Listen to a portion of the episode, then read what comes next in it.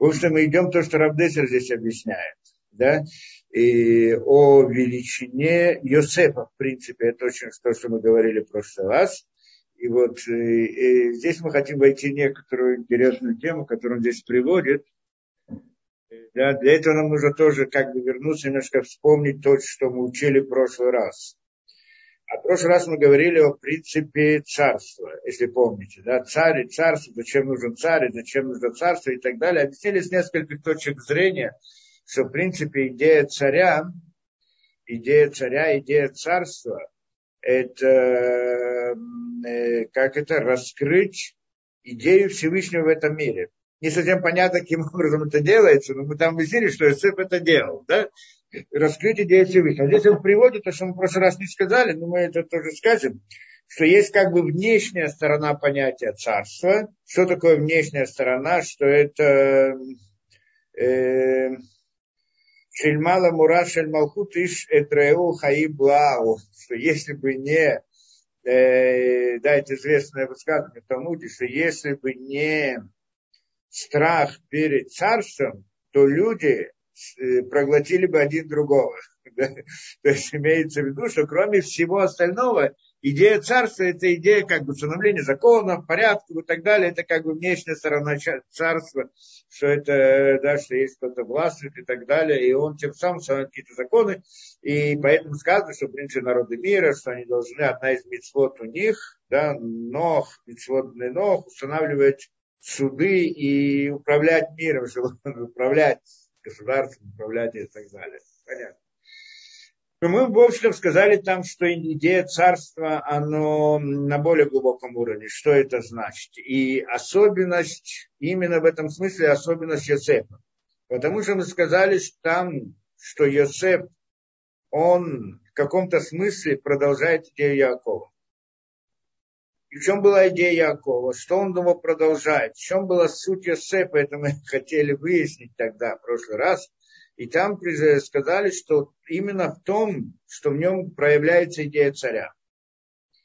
Он был царем, в принципе, он был царем Египте, да, и, и в будущем, в общем-то, будет царь потомок Юсефа, то есть Машех, Мелеха Машеха, как мы говорим, царь Машеха, который, что будет э, царь Машеха, что он будет э, в начале, там, где проводить войну с, э, да, вся войны, которые будут во время, перед, э, во времена Машеха, а потом придет царь Давид, и он установит полное властвование и так далее.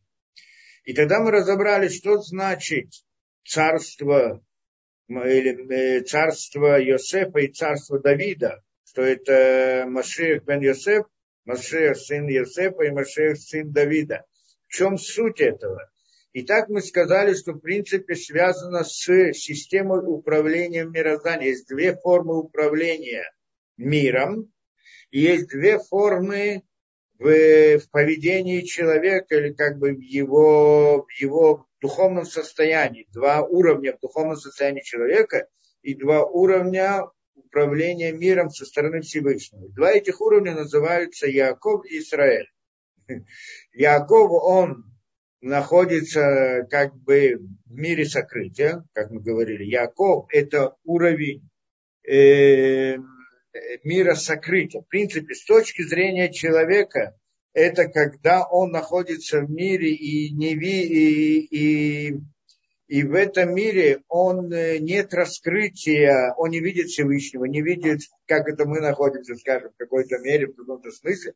Нет раскрытия, нет чудес, нет этого. Но он в этом мире служит Всевышнему. И тогда идея его служения Всевышнему, как мы сказали, там будет, что в чем суть его идея служения Всевышнему, то, что он как бы выполняет свою роль, для которой он родился, как он себе это видит, это, в принципе, делать добрые дела, скажем так, да, вот эти вот действия, в принципе, и выполнение заповедей, вот это вот добрые дела, они для него выглядят как жертва.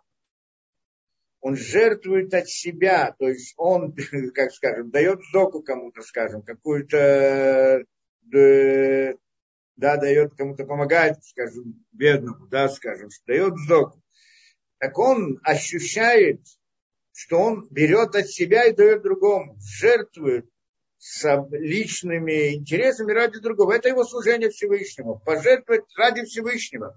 Я жертвую собой, я жертвую своей жизнью, своими деньгами, своими средствами и так далее ради Всевышнего. Это, это точка зрения его, это форма служения его Всевышнему. Есть другая форма служения, это на уровне Исроэль. Это когда он осознает, что весь мир вокруг него, это не это, весь мир вокруг него, это не какая-то реальность, которая существует, имеет реальность настоящую, абсолютную, а всего лишь некоторая картинка, которая представляется, дается ему с небес, и он в ней должен как-то жить. То есть, что весь мир дается ему как орудие для служения Всевышнему, и поэтому когда он выполняет, э, служит Всевышнему, он видит, что то, что он как бы дает от себя, он не дает от себя, а это орудие, которое Всевышний ему послал. Другими словами, когда он дает зов, он понимает, что эти деньги не его, что Всевышний ему послал, только он э, как, как инструмент, которым он должен служить Всевышнему, то, что он делает. Два совершенно подхода, разных подходов в этом мире. Либо он говорит, я вот живу в этом мире, и мы находимся в мире, мир реальный, в котором я нахожусь, все крутится вокруг, живет, законы природы и так далее. И я в этом мире буду вести себя с точки зрения духовной. И там, где надо, это надо идти против природы для, для этого, быть духовной. И там, где надо пожертвовать, я пожертвую личными интересами, личными и так далее. Это один путь служения Всевышнему. А другой уровень, это когда он знает, что вокруг на него мир, он не реальность настоящая, как бы абсолютная, которая существует, а всего лишь так представление, чтобы дать ему свободу выбора, чтобы дать ему возможность служить Всевышнему. Так всякую вещь, которую он видит вокруг себя, он ее видит как инструмент, который дает ему Всевышний, чтобы служить ему Всевышнему этим, этим инструментом. Совершенно другой подход. Его он не очень нам понятен. Первый подход нам понятен, да? Это так мы и ощущаем. Другой подход немножко не очень понятен. Но есть люди, которые на, находятся на этом уровне, и так они живут. Действительно, это кажется нам странно немножко, но есть такое понятие, так люди живут. Мы приводили какие-то примеры даже этому, да, не принципиально. Это второй уровень. Эти два уровня человека, они соответствуют двум уровням управления со стороны Всевышнего над этим миром. Есть управление в рамках Якова, то есть как бы на небесах. Мы же говорим, что человек, он по подобию Всевышнего. Что значит по подобию Всевышнего? Всевышний это тот, который управляет этим миром. Это что мы называем? Кадош Барух называем Всевышним, который управляет этим миром. И, и ну, тот, кто знает, это называется, там, Кабале называется Зеранфин, то, что тот, который управляет нашим миром. И вот он тоже представляется в виде человека в этом смысле. И там тоже есть два состояния в этой системе управления. Одна называется Якова, другая называется Израиль. Так она и называется. Да, там так там, на самом деле там оно настоящее название, а мы называем здесь Яков Израиль по подобию того, что там. А настоящее название оно там. И, и, и два этих управления. Одно управление в рамках сокрытия Яков, то есть нет раскрытия Всевышнего, то есть мы не, нет, природа функционирует так, как она функционирует по природе, нет каких-то нарушений законов природы, изменений природы и так далее. Это, эта идея, это управление называется Яковом, и управление со стороны Израиль в духовном мире по отношению к этому миру, это когда есть э, раскрытие больше Всевышнего, это значит, что в мире видны чудеса, нарушение природа, она уже становится как бы второстепенной по отношению к, э, да, по отношению к сути, к истине мира, я знаю, так назовем, по отношению к этой системе управления, к Всевышнему – то есть э, природа, она уже не видна как реальность настоящая. Мы такой, с такой реальностью не сталкивались. Ну, скажем, в Египте, когда были разные там э, события, чудеса и так далее, можно сказать, что это вот в каком-то смысле так. И после того, что придет Машех, что мир будет изменяться, и уже природы не будет как таковой, а будет природа, то есть она будет как бы э, это утонч, утончаться, как это, утонченность природы увеличится, и там уже не будет тех самых законов, она будет как-то становиться более и более духовной. Это как бы идея Иакова, но это на, более, на очень высоком уровне, как мы там говорили. А, а, а то, что в истории это было, это эпоха храма, первого храма, во всяком случае, когда была шхина, присутствовала в этом мире, и там каждый день происходили чудеса. И мир был другой, а сознание было другое. Были пророки, пророки, которых была связь с духовностью постоянная. Ну, как бы у пророки было около, сколько там было, э, да, э, сколько там, про тысячу, тоже не помню, 1200 пророков было за всю историю там, да? Если, по-моему, так, да, насколько я помню, вспомнить это число, сколько было пророков, не, не, 120 тысяч пророков было, 120 тысяч пророков было с момента, что вошли в Израиль и до конца второго храма, не до конца первого храма, вот что начало второго храма еще были пророки.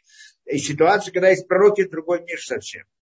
Когда у них есть связь с духовностью, каждый раз также связь отображается в нашем мире, и тогда события, которые происходят, мы их по-другому совсем ощущаем. Это значит, когда есть пророк, который знает, почему происходят различные события, он говорит, и тогда человек может что-то изменить в жизни, меняется реальность вокруг него. Это мы этого тоже не осознаем, мы не видим, мы про это, да, мы находимся в таком месте полном сокрытии, что мы видим перед собой только природу, как будто она сама по себе функционирует, и все, она вот такая вот реальность. Мы такой, такой ситуации не осознаем, но в те времена оно было. И вот это вот, э, да, это идея управления Якова, страны Якова и страной Исроиля, это мы сказали. И в этом смысле, и когда мы говорим про Якова, нашего Якова, да, Якова Израиль, у него было два имени. О чем это говорит два имени? Как мы сказали, что и было Яков, у него это идея Якова, Яков и Израиль. Вначале он был Яков, потом стал Израиль, но идея Израиль, у него, идея Яков не ушла от него. И он был также Яков и Израиль. О чем это говорит? Это говорит о его духов... два уровня состояния, его духовного состояния. Либо он находится в мире как бы сокрытия, либо в мире раскрытия, большего раскрытия, скажем, и также с точки зрения своего духовного состояния. И у человека мы тоже видим как бы два уровня, хотя бы два уровня, что иной раз человек живет, как это говорит, жизнью, телесной жизнью, и вся его голова, все его мысли, все это вот мир природы и так далее.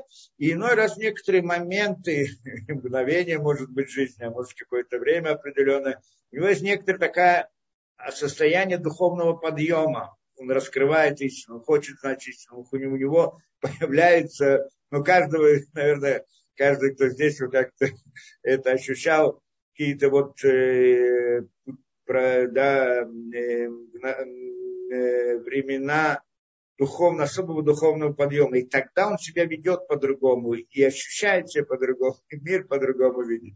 Ну, можно так сказать, как бы два уровня состояния человека.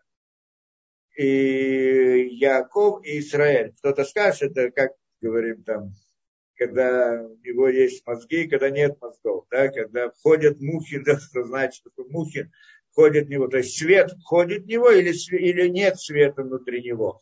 Это как бы два состояния, они постоянно меняются. У человека может он переход от одного к другому, иногда он в таком состоянии, иногда в другом состоянии. Каждый раз это меняется. На самом деле и мир сам по себе тоже каждый раз меняется. Так мы учим в разных книгах, что, скажем, ночью есть Медата Дин, а утром есть Медата Хес. То есть в мире тоже есть подъемы и спады.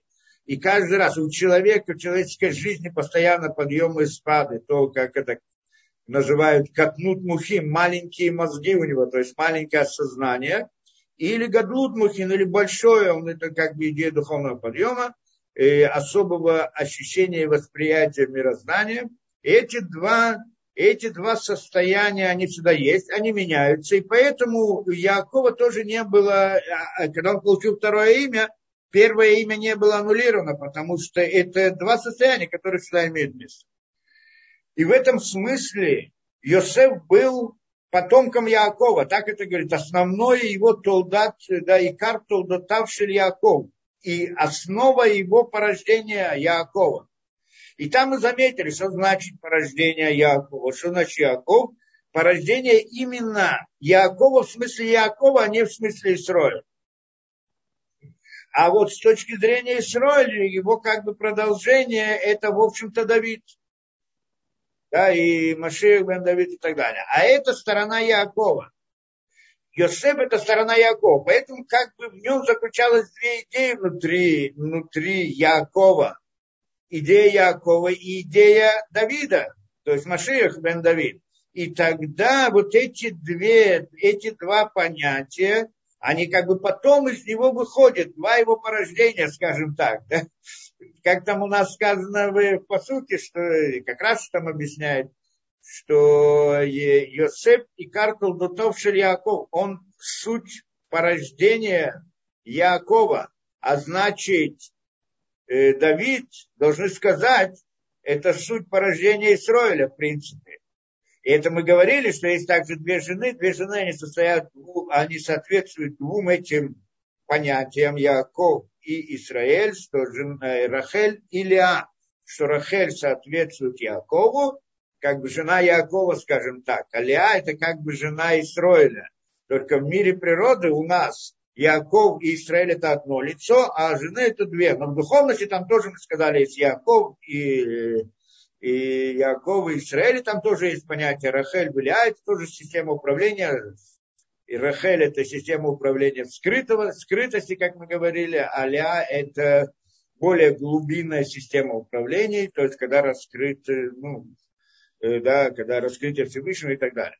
И вот это, это мы сказали, значит, так. И получается в этом смысле Йосеп, он продолжает Якова. Якова, именно систему Якова. Причем мы сказали, что значит Яков, что в чем отличается служение Якова от служения э, Исроэль. Это служение на двух уровнях. И там мы сказали, что такое служение Якова.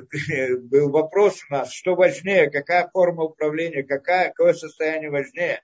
Ну, на самом деле, э, это две формы, две два, два состояния человека, и каждое важно в своем, в своем месте, в своем смысле. Но суть Якова – это идея, э, как это, поднять, как это, луч света в темном царстве, так мы сказали, да? Когда мир находится в сокрытии, в полном сокрытии, и войти в этот мир полного сокрытия и раскрыть там свет, это идея Якова. Помним, мы это говорили, да? Это идея Якова. Раскрыть свет. Почему? Потому что идея Якова это когда управление, она находится на уровне Якова, то есть сокрытие. И в этом мире служить в этом состоянии, служение в этом состоянии, что это такое? Служить Всевышнему, когда его не видно, когда нет, это, да, это раскрыть идею Всевышнего э, внутри сокрытия. Это основная цель мироздания. Для этого был создан мир. Что мир первоначально, идея его была дойти, как мы говорили, снисхождение миров, от наиболее духовного до менее духовного, менее и так далее, дойти до мира, в котором полное сокрытие, и внутри него перевернуть все, и стать, и начать поднимать миры снизу вверх, как мы говорили. Это идея Якова. Кто это делает, этот переворот в мире? Яков, он начинает находить, когда он, э, да, он как бы в мире сокрытия вдруг раскрывает, говорит, что нет. Весь этот мир сокрытия это всего лишь иллюзия. На самом деле истина стоит не этого мира, и к ней мы должны стремиться, к духовности. Это идея служения Всевышнему, заповеди и так далее. То есть, другими словами, когда э, многие из нас эту идею хорошо понимают. Ну, я, да, в всяком случае, те, которые близки к моему возрасту, очень хорошо это понимают, да, что в том мире, в котором мы находились, и там выросли, и там жили, это полная тьма. И вдруг в этой полном незнании, в полном сокрытии истины, вдруг выходит какое-то осознание, что, по всей видимости, что-то за этим стоит.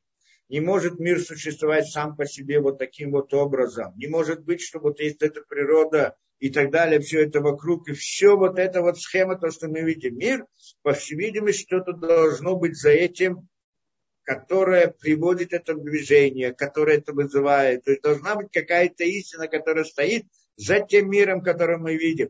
То есть или хотя бы простое осознание – тот мир, который мы видим перед собой, что мы видим? Мы видим только результат, но не видим причину. И поскольку мы ее не видим, но она должна где-то там быть, значит, что-то от нас скрыто. И тогда мы, каждый человек из нас пришел каким-то другим путем, но в конце концов пришел к выводу, что, по всей видимости, есть кто-то, кто управляет этим миром. Это очень трудно прийти, это очень трудно постигнуть, это нужно силы. На самом деле это помощь небес каждому из нас была в том, что нам вдруг это дело раскрылось, и это появилось это осознание. И, и если мы следуем этому раскрытию и стараемся, и трудимся, и так далее, получается, что мы раскры, раскрываем свет в темноте. Это удивительная вещь. Что значит раскрыть свет в темноте? Что такое темнота? Темнота – это наш мир. Почему наш мир находится мир темноты, особенно где мы находились? Потому что что такое темно? Темно, когда я не вижу. Когда мы смотрим на этот мир, что мы видим? Мы видим перед собой различные явления, но не знаем, почему они происходят. Вот это не знаем, почему это мы не видим причину.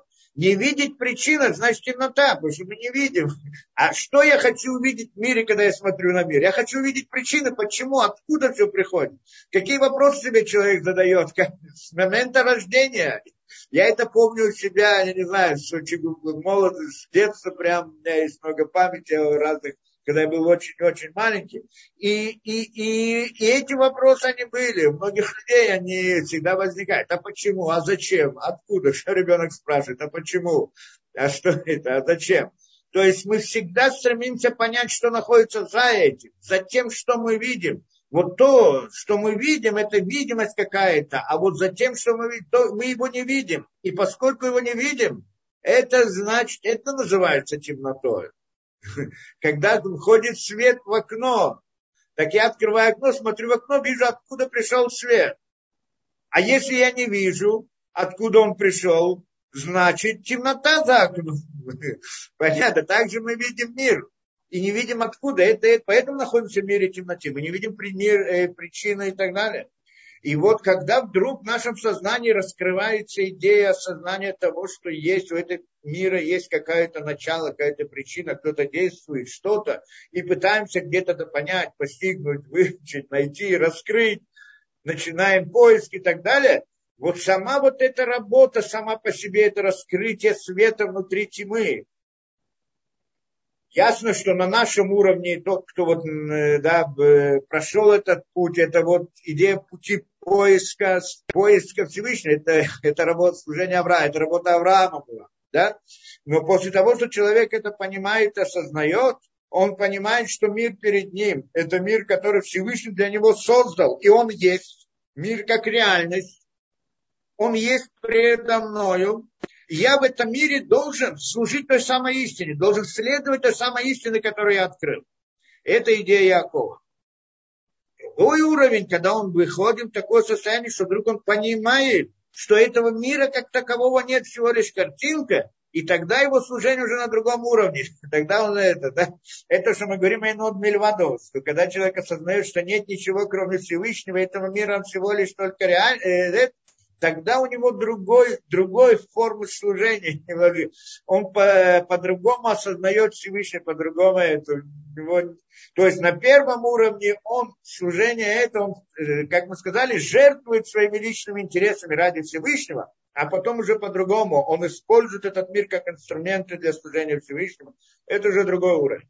И это, в принципе, мы сказали, да, это два, два уровня Якова и Израиль.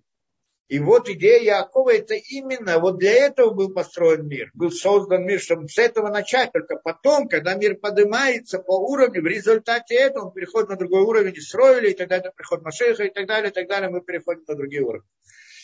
Это, это мы сказали. Теперь это идея Якова в системе управления сверху и в системе осознания внутри человека, поскольку мы всегда сравниваем, когда мы хотим понять мир духовности, мы всегда сравниваем с человеком, потому что нам, как мы сказали, Всевышний дал нам вот эту вот как бы картинку духовной действительности, которая заключается в нас самих, что мы сами как бы картинка. Наше тело тоже, в принципе, по своей структуре, он как бы некоторая картинка, э, схема духовных миров. Это что сказано, что мы были созданы по, по образу и подобию Всевышнего. И вот, и в этом смысле Яков э, Йосеф, он продолжает Якова. И тогда мы решили понять это, как же так Йосеф продолжает Якова, что это значит. Это значит э, вот это вот раскрытие света внутри тьмы, правильно? И что, и как это у него проявилось. И, и, и это мы сказали, что он стал царем в Египте. Египет самая большая тьма, которая может быть.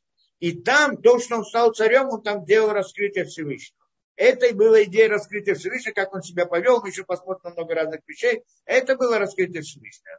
Мы не совсем, не совсем понятно, в чем именно там заключалось вот это вот раскрытие. Это, и да, ну там привели несколько примеров, как он там приводит, если помните, что он раскрывает, да, что он там э, да, э, как перемещал народ, и там с места на место и так далее. То есть он хотел показать о том, там само его правление это было идея раскрытия того, что есть Всевышний, который управляет этим миром. В конце, и все это была подготовка к выходу из Египта, в конце концов, что вот их выход из Египта был как бы кульминация, да, вот этого раскрытия Всевышнего, которое было, что вот оно как бы начинается со стороны Йосефа.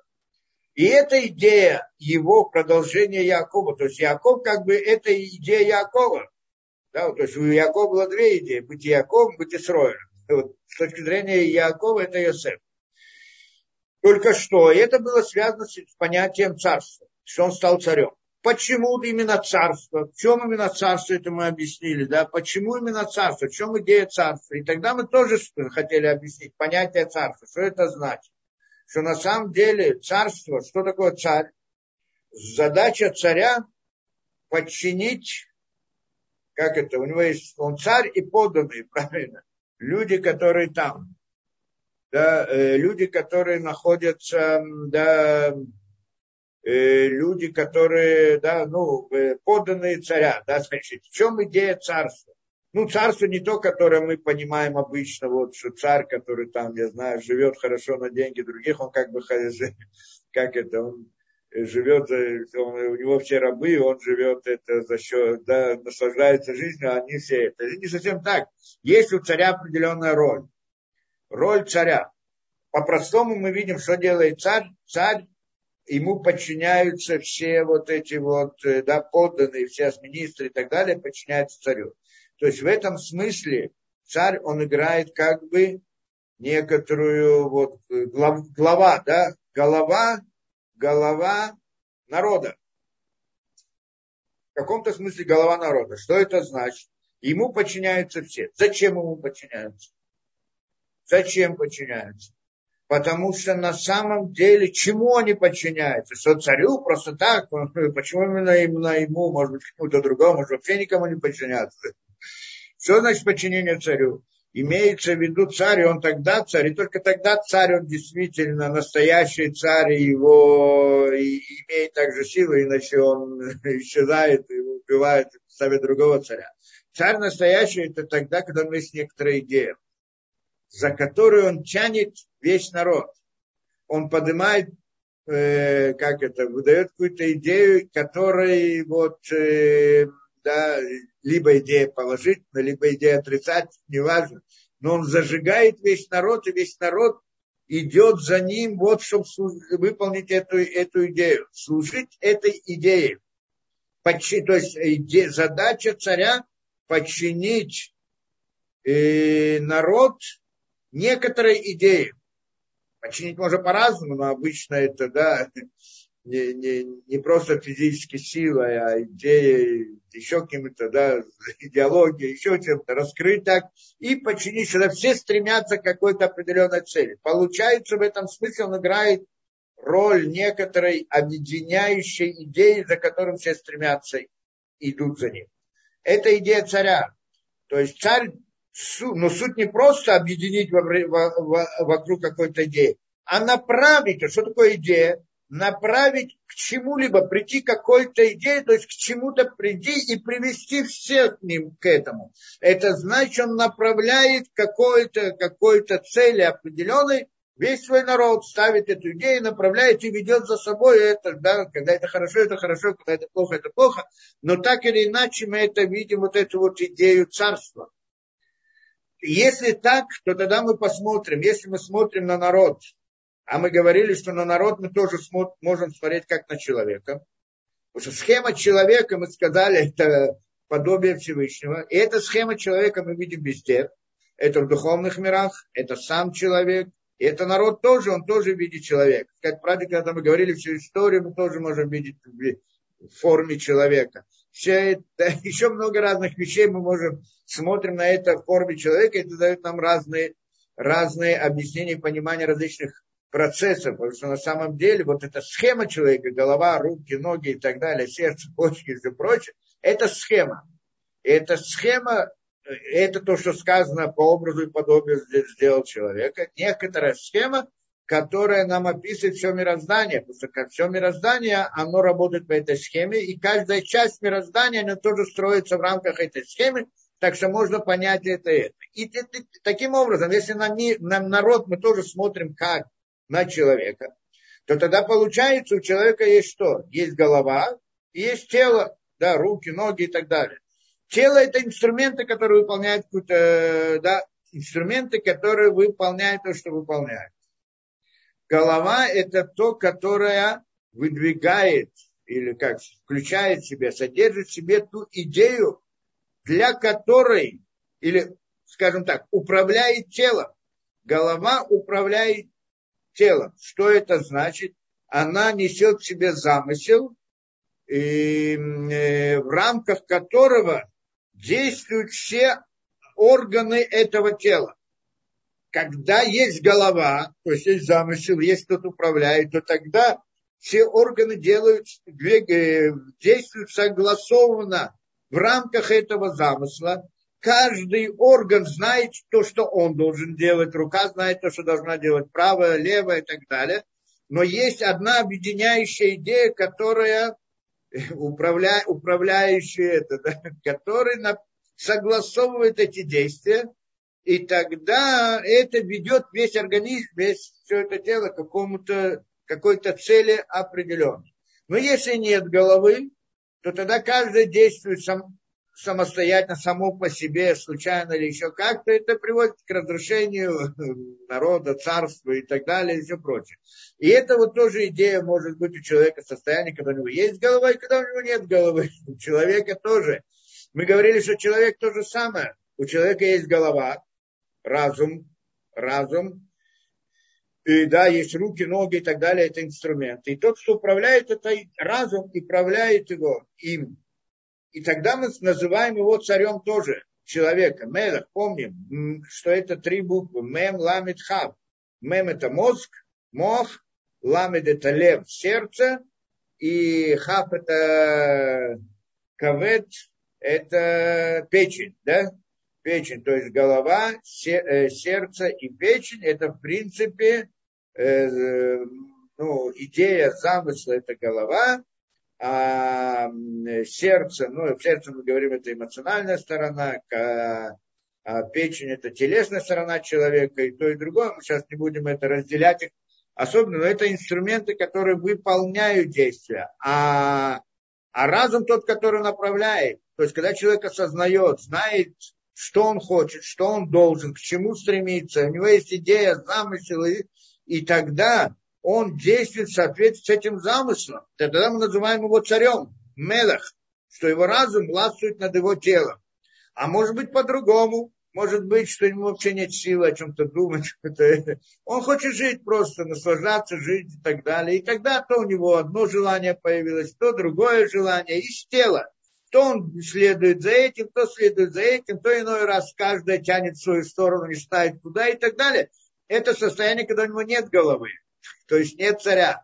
И тогда мы назвали это клуб, наоборот, да, если читать Мелех наоборот, то это получается клуб, ничто, да, что начало, да, тело воздействует на сердце, а сердце воздействует на мозг и подчиняет и так далее. То есть тогда он все подчиняется телу, а не, ну как это в наших понятиях назовем, власть народа, да? не знаю, как это назвать. То, во всяком случае, это, это два, тоже два понятия, когда есть голова, когда нет головы. Но царь, это когда есть голова, и она управляет, и направляет к чему-либо, какой-то идеей. И царство народа, вот суть его, что царь должен знать э, истину, и вот к этой истине должен вести свой народ. И тогда народ подчиняется царю, подчиняется царю, и да, идет вот за этим делом, да, подчиняется царю. Это идея, э, да, идея да, царство настоящее, как должно быть. Еврейское царство, это то, что мы говорим, да, что там был Давид, все подчинялись ему, подчинялись вот той самой идее, Всевышнего, которую там, когда эта идея первоначально, это Тора и служение Всевышнему, то тогда все подчиняются этому, это то самое царство, которое должно было быть. В таком случае, э, в принципе, это, э, вот эта вот идея, это, это идея также раскрытия Всевышнего. Почему? Потому что царь, он приходит, должен дать идею, объединить за этим, за собой. Поэтому царь настоящий, который это, он должен раскрыть истину. Значит, раскрыть истину, обратно раскрытие Всевышнего. Это то, что мы сказали, что задача царя еврейского, это про, как провозгласить идею Всевышнего. Да, это идея. И подчинить ей всех остальных. Подчинить идею. И здесь приходим к интересной идее. Точно так же, как внутри тела человека, его разум и его тело задача человека подчинить тело разуму. Как подчиняется тело разуму? Тело подчиняется разуму, то есть разум подчиняет, как это, да? На самом деле все телесные желания, мы спрашивали, как может тело, э, разум подчинить тело. Ну, правильно, я могу сказать с позиции своего разума, заставить свои руки, свои ноги делать то, что я считаю нужным, а не то, что есть различные телесные желания и так далее. Ну, на самом деле мы это как-то тоже объясняли, что это подчинение одной мысли другой, что на самом деле телесные желания, они тоже проявляются внутри человека в виде мыслей, и подчинить э, раз, да, тело разуму, это когда э, э, идея разума, то есть мысль, которая в разуме, да, подчиняют мысли, которые приходят от желаний. Да? Ну, не будем в это входить так, объяснять. На самом деле там есть очень-очень все определено. Но, во всяком случае, это задача человека, да, подчинить, подчинить тело разуму, истине. И то же самое идея царя. Подчинить народ этой идее. Как происходит это подчинение? По-простому, как оно происходит подчинение, мы сказали, подчинение как? Есть два уровня обратно. Когда мы говорим о Якове, это подчинение властью, силой, правильно, у нас есть царство, есть природа, мир скрыт, это тоже мы идем в рамках законов природы, и тогда царь и выдвигает идеи и подчиняет, у него есть аппарат, который следит, что все и так далее, как бы в каком-то смысле есть идея силового этого, да, то есть как бы говоря, народу говорят, что ты должен ради царя или ради идеи подчинить себя, то есть пожертвовать своей свободой, своими интересами ради, ради той самой идеи. Правильно? Это идея жертвы, как мы сказали.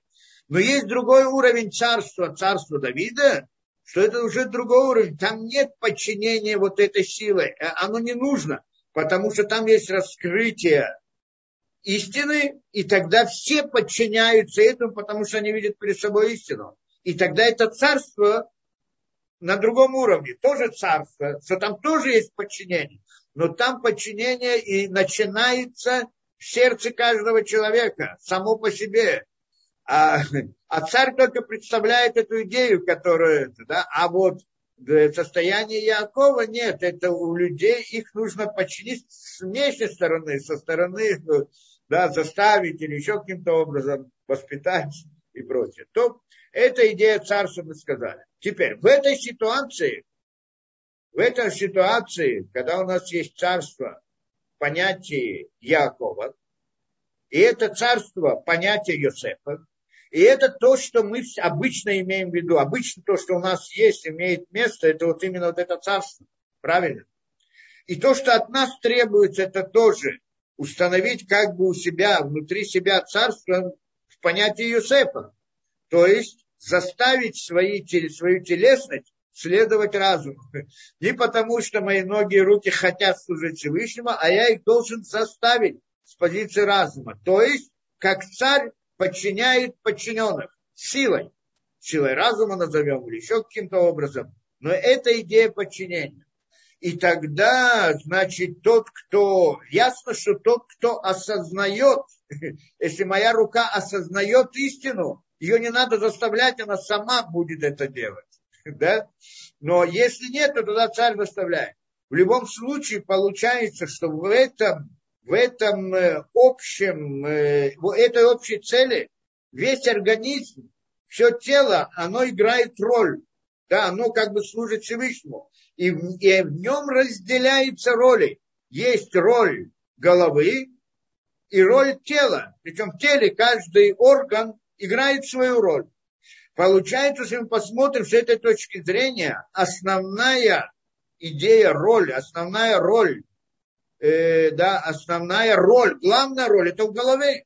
Она главенствующая, как назовем это, э, она как бы, у нее есть некоторая величина, она больше, голова она больше, чем все остальные, как больше, не знаю, как это, на, э, на иврите это называется мала, да, Э, да, что есть некоторая мала, некоторое преимущество, величина над другими у головы, потому что она играет как бы основную роль. В этом смысле. Поэтому, когда мы говорим про народ или про царство в этом народе, форма управления, то так, форма правления, то тогда царь, у него есть некоторая величина. Он преимущество над другими. Не преимущество, он выше других в том смысле, что у него его роль, она как бы первостепенная, а другие должны подчиниться этой роли, они как бы второстепенные.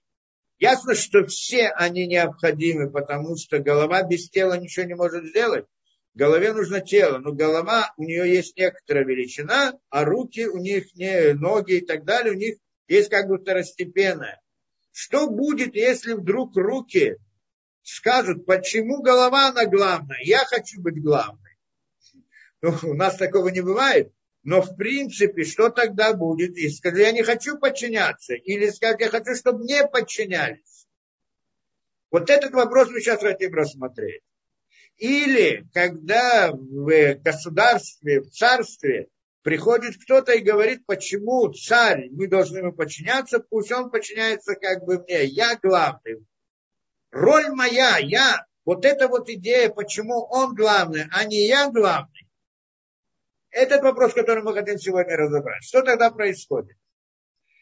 И это, в общем-то, это, да, после этого все до сих пор мы делали введение, чтобы вот начать эти темы, которые здесь говорит нам э, Рабдеси. Дальше. И, и поскольку мы в чем идея, что он хочет понять, потому что на самом деле он хочет понять, в чем был корень ненависти братьев к Йосефу. Мы это сказали, что братья ненавидели Йосефа. Сказано, что, ну, как мы говорили, там Раша приводит, что Яков, э, да, э, Йосеф, он продолжает Якова.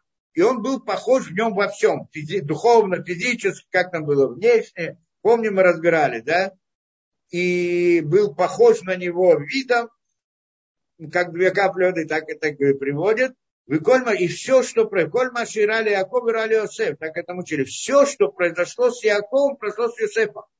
Тоже приводится, что Йосеф повторяет как бы историю Якова. В чем?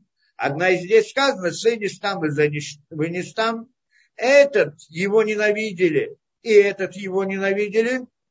Зе ахам ихам э, ахим зе Этот брат его хотел его убить, и этот братья хотели его убить. И здесь он именно вот эту вот идею хочет здесь разобрать. Что это значит? Это, ну, понятно, что поскольку Иосиф, он продолжает Якова, так мы здесь должны понять параллель между Яковом и Иосифом, что Яков, его ненавидел Исаак, его брат, и Иосиф, его ненавидели его братья. Так мы видим. Хотели его убить, но продали в рабство в конце концов. Почему? И, ну, еще мы должны сказать здесь идею, что Йосеф продолжает Якова, что Йосеф он царь, идея царства, как мы сказали, что вот это вот идея царя. Это идея, которая заключалась в нем, и, видимо, Яков, он тоже был идея царя. То есть он, ну, где у него было царство? Царства-то у него не было. Но он был, он пришел к целостности, к совершенству, он привел себя к совершенству, это называется быть царем. Правильно, так мы сказали. Когда его тело полностью подчиняется его разуму э, да, подчиняется истине. Так мы должны почти сказать, что идея Якова это царь.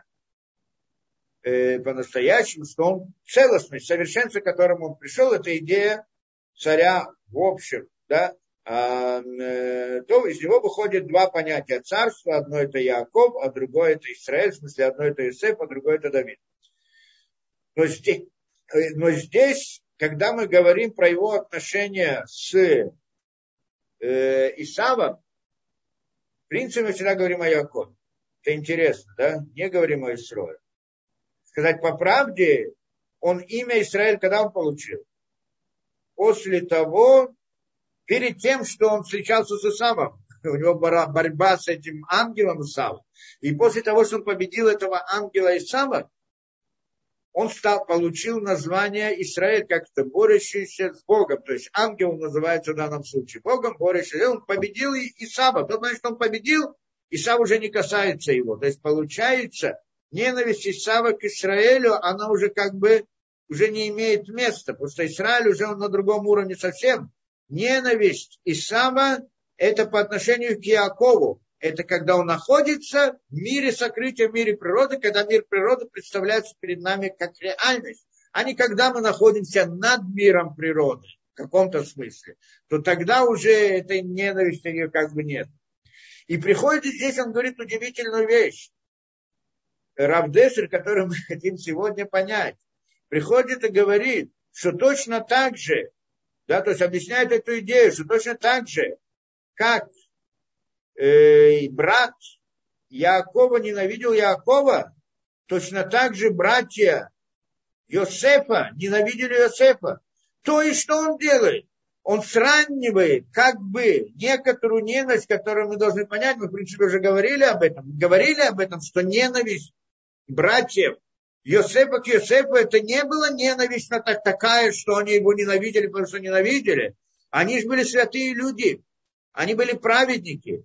И эта идея ненависти, это была как бы идея ненависти, это было на некотором очень тонком духовном уровне, то есть как бы они, а, у них все было святое, но где-то в глубине души была идея того вот, э, скажем, э, да, в какой-то непризни по отношению к Йосефу, мы тогда говорили, у, него была, у них была ошибка в, оценке Йосефа, они думали, что он хочет, что он и сам, как бы роль Исава играет у детей Якова, как э, ну, роль, как, как у Авраама было два сына, как у э, было два сына, и один сын был у каждого не кошерно. Так же и Яков, так же и Йосеф такой, потому что я, Йосеф своими действиями давал им э, повод подумать, что он воюет против них, что он хочет их аннулировать, вывести с еврейского народа и так далее. И у них было противостояние, которое, в принципе, сделал Всевышний, если вы помните.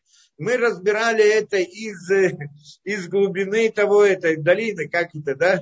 Мемик Хеврон, мы сказали, да? Мемик Хеврон, что вот откуда пришла эта идея продажи Иосифа из глубин, из долины Хеврона, так это в Торе мы читаем, Мемик Хеврон. Да, а, а Эмик Хеврон, в Хевроне нет долины, это гора. И там объяснили из замысла Всевышнего. То есть была некоторая ошибка в их представлениями. Все это было замыслом Всевышнего.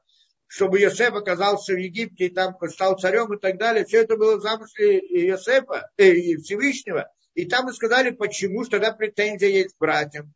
Потом правильно, что все, что они делали, это была некоторая ошибка, которая была направлена с небес. Но и, и в этом но, но, но во всем их поведении к Йосефу была привязана, был, не, при, как-то присутствовала где-то в глубине идея неприязни к Йосепу, потому что и так далее.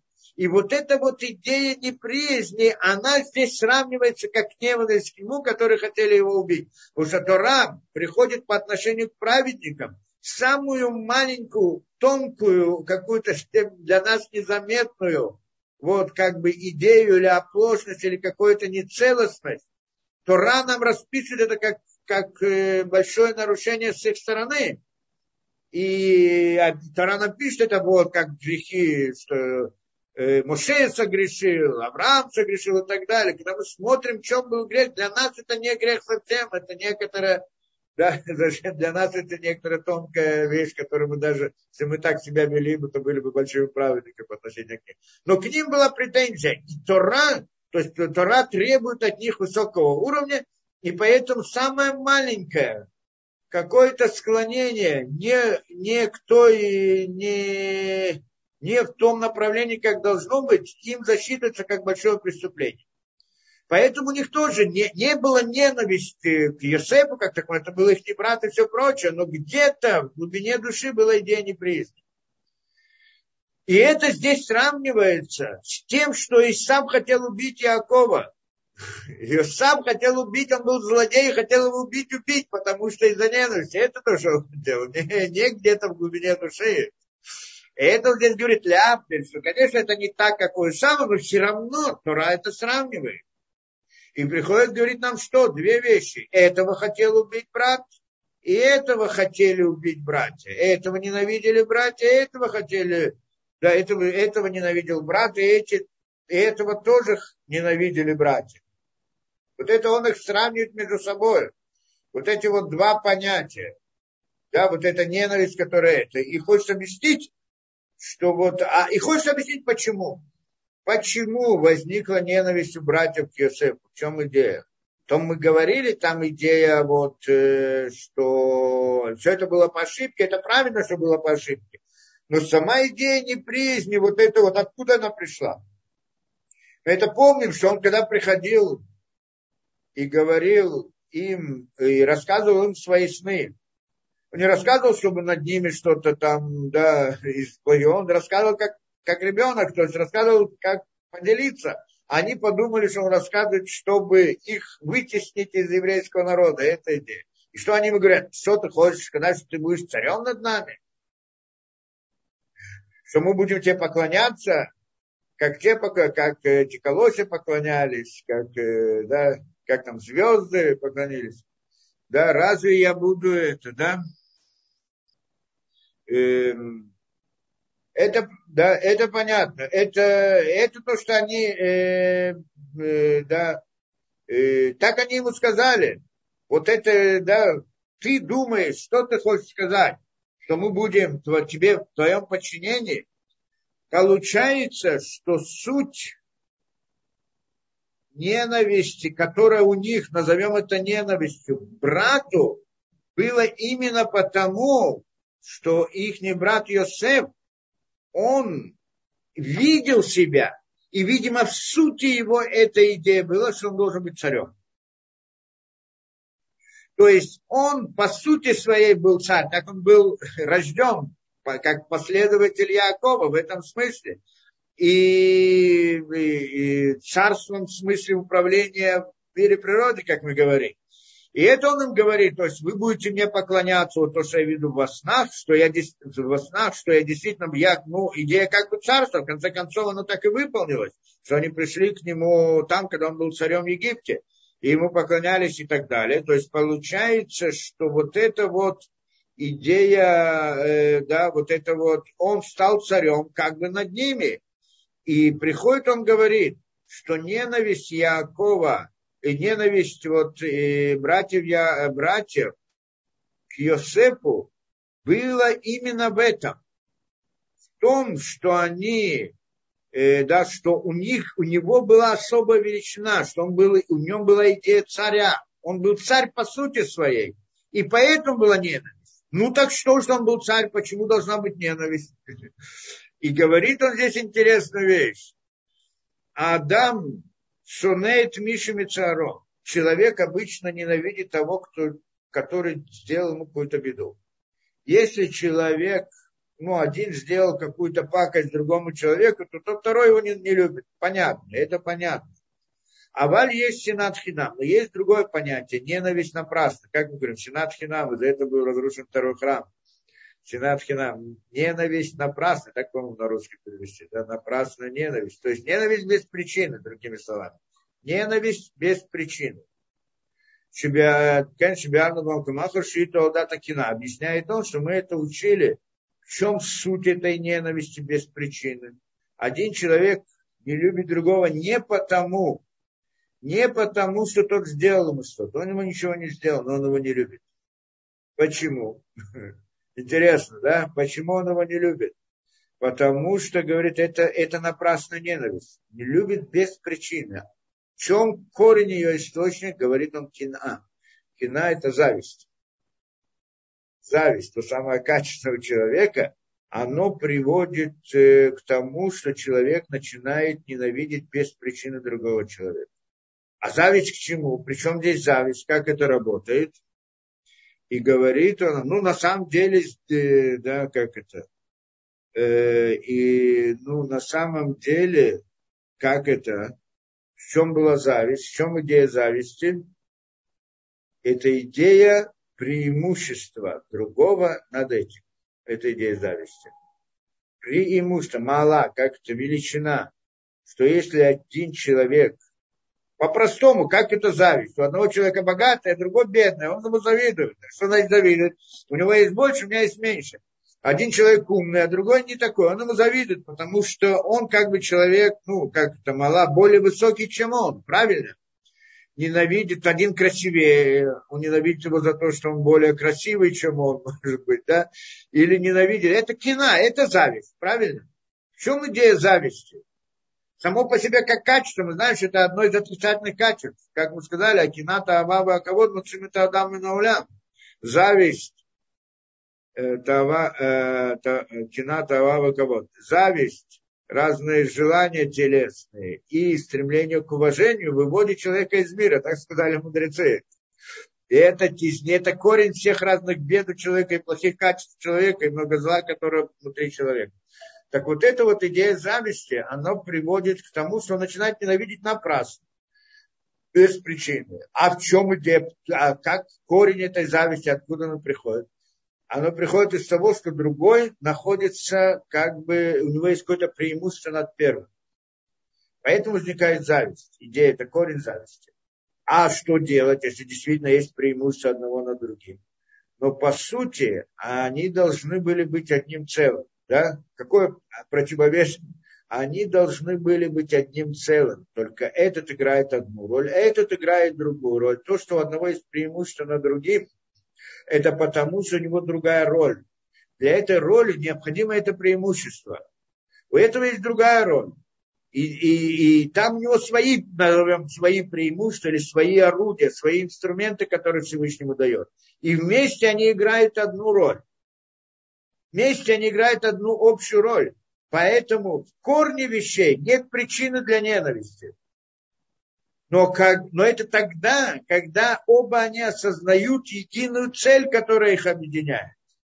А когда они не осознают, то думают, почему он, а почему не я.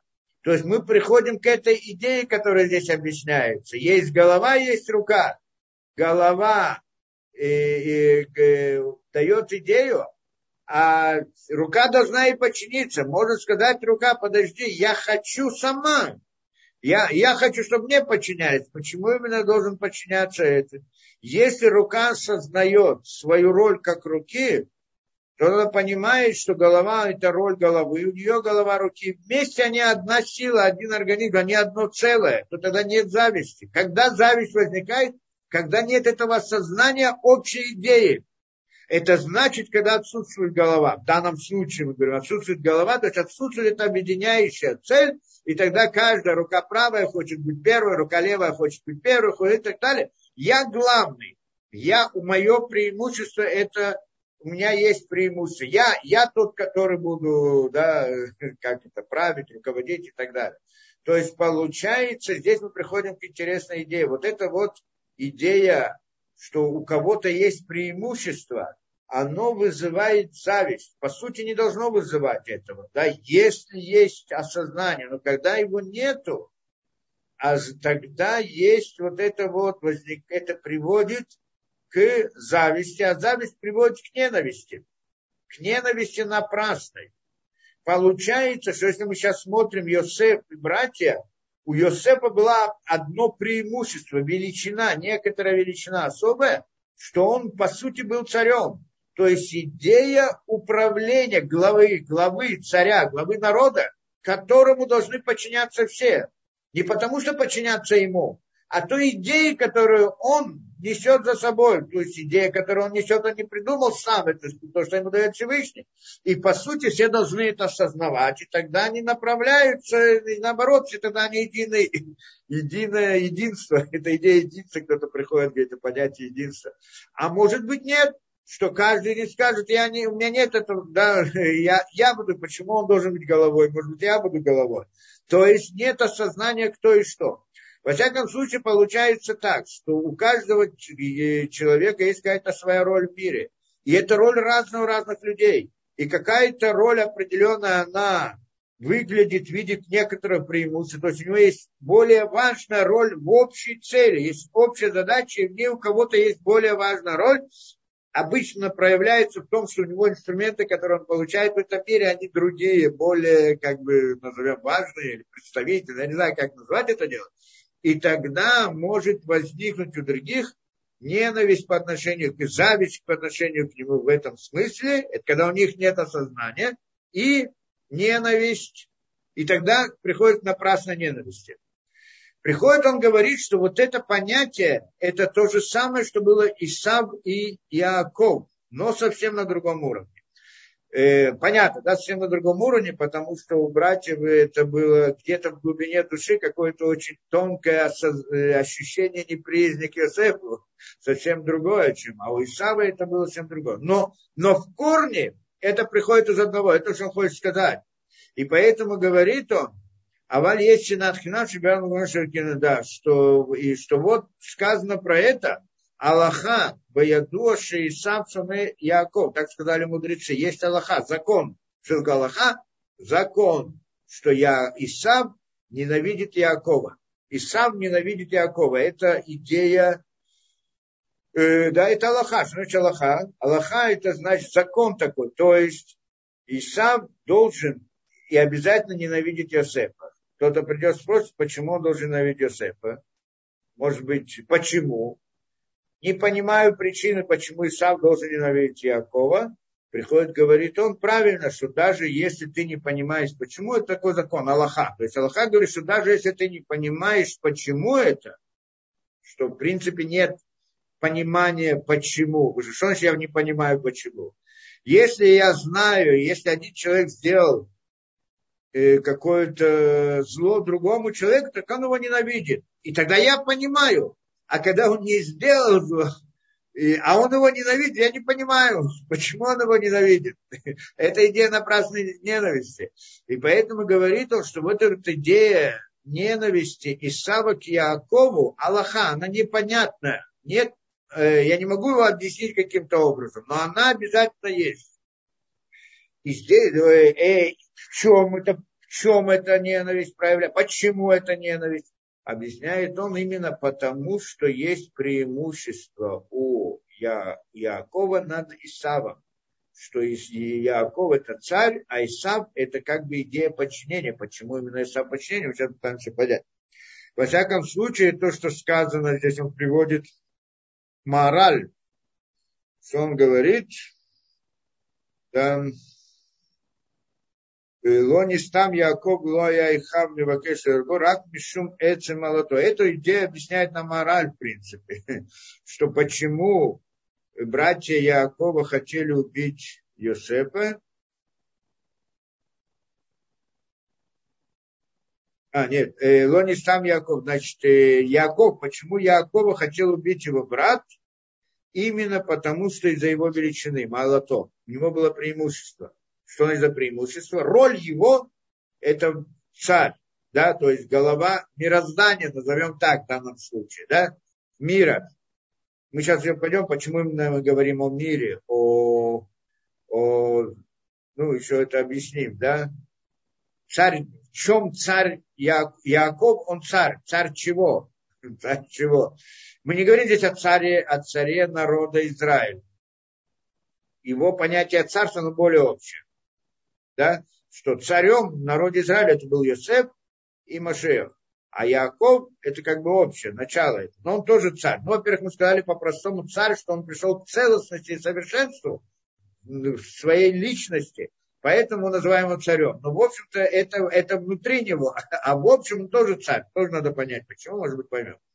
И вот, говорит он был, почему же у него было преимущество. Потому что Яков это идея царя, а Исав, значит, должен был ему подчиняться, правильно, как инструмент. То есть здесь мы приходим, Исав, видимо, инструмент. Если Яков это царь, то Исав это тело. Правильно, да? В общем, как это. То есть, э, если это, ну, основном сначала он говорит, Айна Шая Яков не вдаль молотом Николь Адам, значит, Яков отличался по своей величине, по своей роли и цели от всех людей. И Бишвиль Коли Хаву да, и в этом же смысле э, и в этом же смысле также братья Йосефа хотели убить Йосефа, потому, почему? Из-за того, что у них было особое преимущество. וכי בשביל שהיה יעקב ליוסף מעלה אלוקית נבדל מהם, כי בשביל שהיה יעקב ליוסף מעלה אלוקית היה ליעקב, а, потому что Якова и Иосифа была особая величина, о, божественная от Всевышнего, что он отличался от них. Он отличался от них. Яков отличался от Исава, и, и Йосеп отличался от своих братьев. В принципе, отличался во всех понятиях.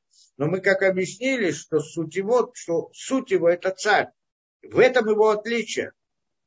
То есть голова народа, да? Они как бы, получается, тело в каком-то смысле. Ну, в теле тоже есть разные уровни. Улиасев Малай Лукит Невдальмел, Бишвиль Земивахшимюка. И поэтому они хотели его убить. Как и сам убить Якова.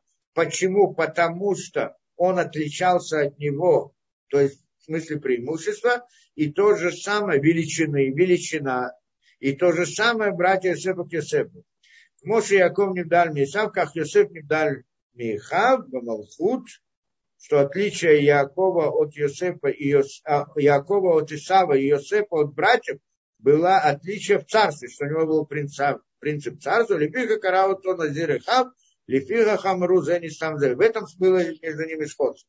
То есть получается, что мы здесь говорим, что на самом деле, э, да, братья, э, да, Исав, он Э, видел Яков, видел его преимущество. Там была идея первенства, и что Яков получил благословение и первенство. Он понял, что он более находится в некотором преимуществе, и поэтому у него возникла ненависть.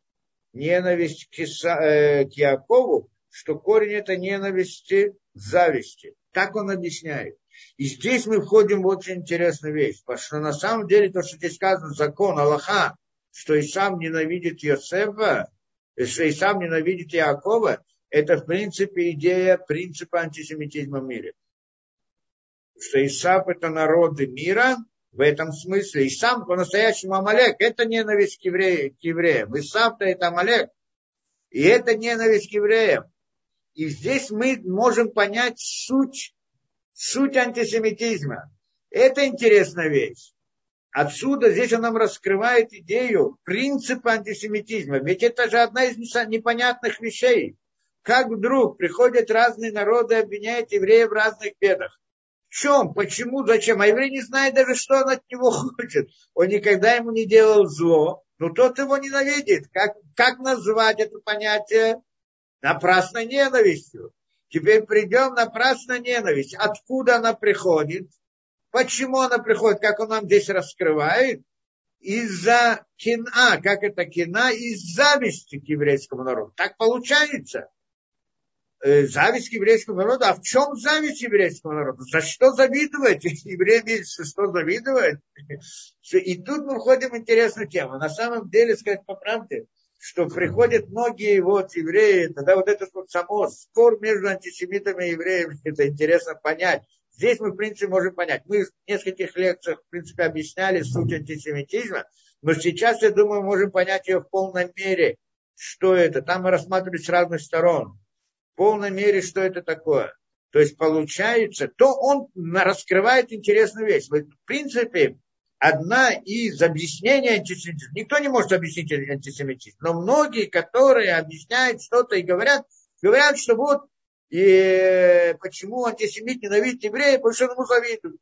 В чем завидуют? Приходят, в чем завидуют, что они там, ну как обычно объясняют, что евреи обычно богатые люди, или устроенные, или способные, учатся там в разных институтах, университетах и так далее, так далее. Но это не, вряд ли есть много людей, которые богаты и учатся где-то. Но нет же у человека простого ненависти только потому, что он богатый. Есть много богатых людей. Ну, есть много евреев богатых. Ну, много евреев богатых. Я знаю, много. Есть много евреев бедных. И а, вот когда мы пытаемся понять вот это объяснение, мы не понимаем. Что значит нет? За что, не, за что завидовать именно евреям? Но очень может быть, что какому-то определенному еврею, который где-то в чем-то преуспел, деньги там, я знаю, какой-то, и кто-то ему завидует. Также он таким же успехом он может завидовать своему соседу, не еврею какому-то, что он тоже богатый. Но, но, но почему-то к тому нет ненависти, а к этому есть ненависть. Поэтому объяснение того, что это приходит из зависти, потому что у них есть деньги, оно не очень работает. Или скажем, почему ненависть? Почему? Потому что вот они там э, хотят, что они там хотят, как это, ну, разные, э, да, э, да, преуспевают, как там объясняют, в науке, в искусстве и так далее, и так далее, везде, евреи, так, так, я не знаю, насколько это везде, ну, так, в принципе, кто-то хочет сказать. Ну, так что, если в науке кто-то там преуспевает, ну, преуспел, будь ты тоже ученым, я не знаю. Ну, это обычно, не, ну, может быть, э, я знаю, Подожди, я не понимаю, как можно ненавидеть. У меня нет, например, какой-то зависти человека, который очень хочет, хорошо поет, а я вообще не могу. Просто нет слуха. Ну как я могу ему завидовать? В чем зависть? Не понимаю идеи зависти. Если, если бы я мог бы сам это быть таким же, но мне это не получилось, потому что он меня вытолкнул, а поставил себя, тогда и может быть. А вот так, насколько я даже на это не претендую, поэтому меня нет к этому зависти. А если что, ну, на деньги все претендуют, это я понимаю, может, это понятно, что может быть так. Но зависть к любому богатому человеку. Но если кто-то стал ученым, то как я могу ему завидовать, если я не стал ученым? Претендую на это. Ну, так, пожалуйста, делай, или там каким-то а, во всяком случае, это вот это объяснение зависти, оно не очень работает. Все, что объясняет вот эти вот евреи, да, из-за да, антисемиты ненавидят евреев, потому что они им завидуют. Чему завидуют? Это не совсем понятно. Но он здесь говорит именно эту идею. Зависть. Только в чем? Он не говорит вот это вот при том, что они там, э, да, из-за того, что э, они там, э, да, богатые и так далее. Не в этом идея зависти. А в чем идея зависти? Идея мало величины еврейского народа. То есть получается здесь, как Яков и Исав, что Яков он царь, а Исав, значит, относится к телу, которое исправляет. Поэтому, видимо, в этом смысле, как мы говорим, внутри человека есть голова, руки, ноги и так далее, голова у нее основная роль и, а, и, руки и так далее, это инструменты, которые должны выполнять, и тогда получается голова как бы есть какая-то величина, преимущество, но это тогда, когда нет общего сознания, иначе есть единство, по сути, то, что должно быть. Но, но так оно может возникнуть, и тогда возникает это как бы противостояние телесности. Точно так же в народе есть царь, есть народ, и царь у него основная роль да, потому что он выдает ту самую идею, это голова. В этом смысле его как бы величина над другими, и она может привести тоже к зависти и значит к ненависти. Точно так же мы можем смотреть ко всему, ко всему человечеству, что есть различные народы, и среди них еврейский народ, то есть Яков, он является головой, а Исав или другие, и другие, или другие, они имеют роль как бы тела в этом смысле. Если мы относимся к в смысле людей, всего человечества, и на него тоже можно смотреть как на одного человека, по схеме человека. Есть голова, руки, ноги и так далее. Каждый, каждый народ, у него есть какая-то своя роль в общей в плане мироздания, в общей задаче, для чего это и как, и куда должно идти. У каждого есть какая-то своя роль. Получается в этом смысле, что Яков, его роль это и роль головы. Тот, кто, да, царя. ну, роль царя, то, что мы говорим. Поэтому мы говорим Яков царь. В более общем смысле. Яков как вся суть еврейского народа, и тогда получается как еврейский народ, или Яков, что это общее это, он является царем народа. Царем народов, так скажем, да, царем народов, так по всей видимости должны сказать. И тогда мы говорим, здесь тоже должно быть два уровня. Уровень Якова и уровень Израиль. Уровень Якова это значит, что еврейский народ находится, да, в мире, как мы находимся в мире природы, еврейский народ ведет себя так, как надо, как настоящий царь, ну, в смысле, как э, в рамках истины, и тогда все народы тоже как бы подчиняются этой идее истины. А или же мы говорим на уровне духовности, то есть на более высоком уровне Исроиля, то там раскрытие Всевышнего, то там так и, так и сказано, что потом все народы придут в Иерусалим и будут просить у евреев, чтобы обучали их истину и Тору, и Всевышнего, и так далее, и так далее. То есть мы видим эту схему работы, так это описано здесь, и так это в этом направлении, в другом направлении. Теперь, но получается здесь идея, что это значит?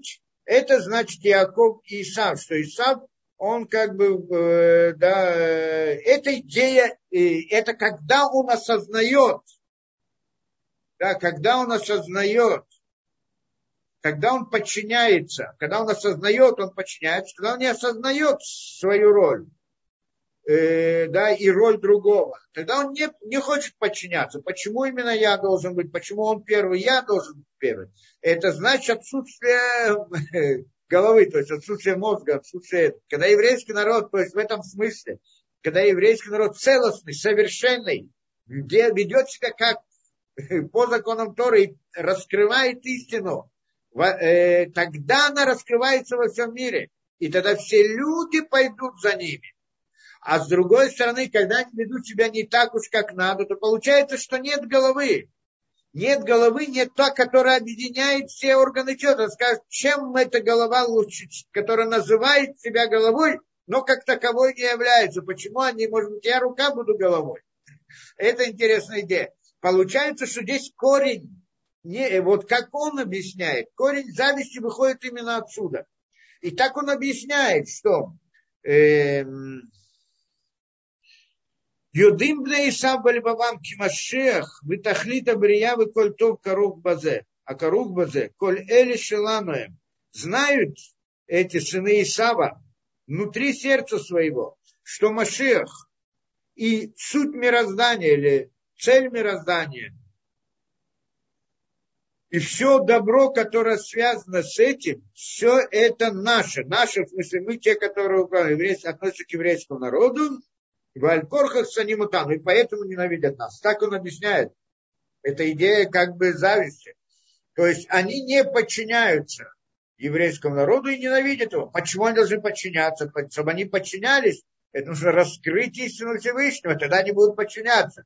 Но поскольку евреи не этого не делают, в правильной мере, в достаточной мере, поэтому они не подчиняются. Но в принципе, это как голова и тело. Видимо, здесь тоже должны так объяснить.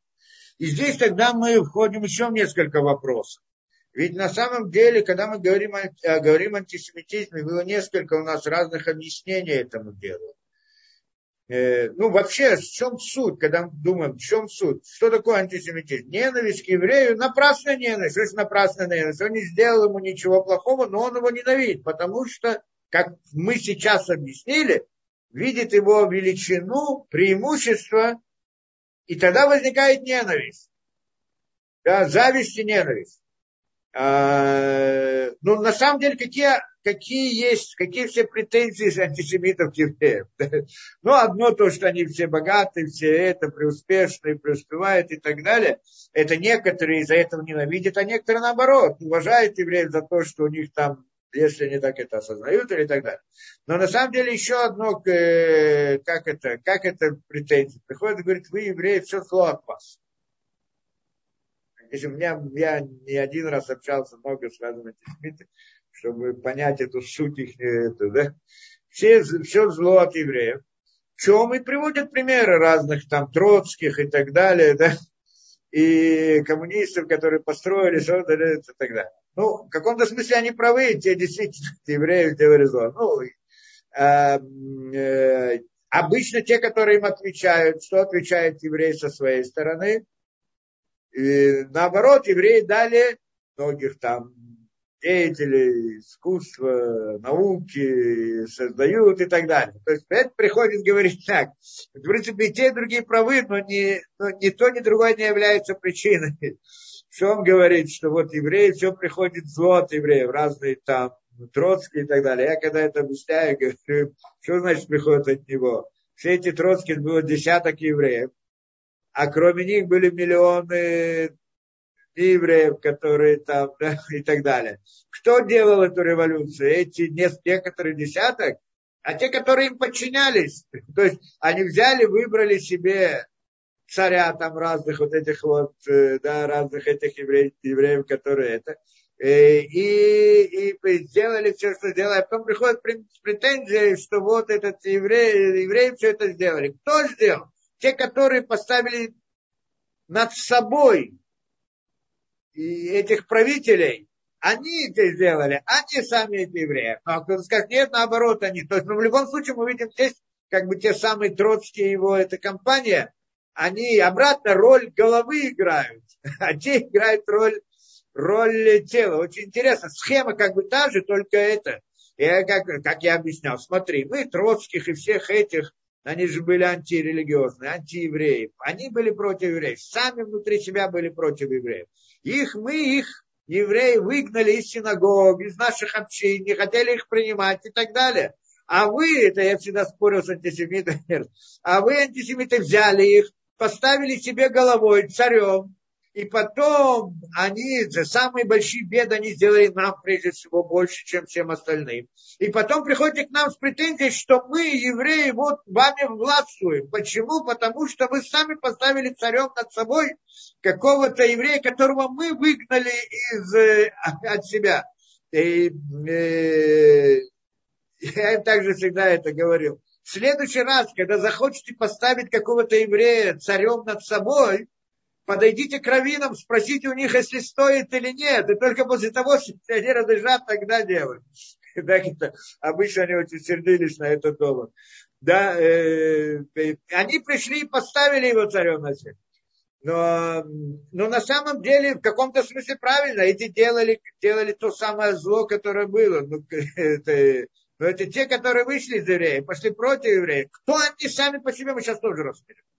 Кто они такие откуда они приходят, вот эти все Троцкие и так далее. Ну, я Троцкий как это символ, ну, как все вот эти. А это было на, на протяжении всей истории в еврейском народе такие люди. И сегодня могу назвать имена в Израиле.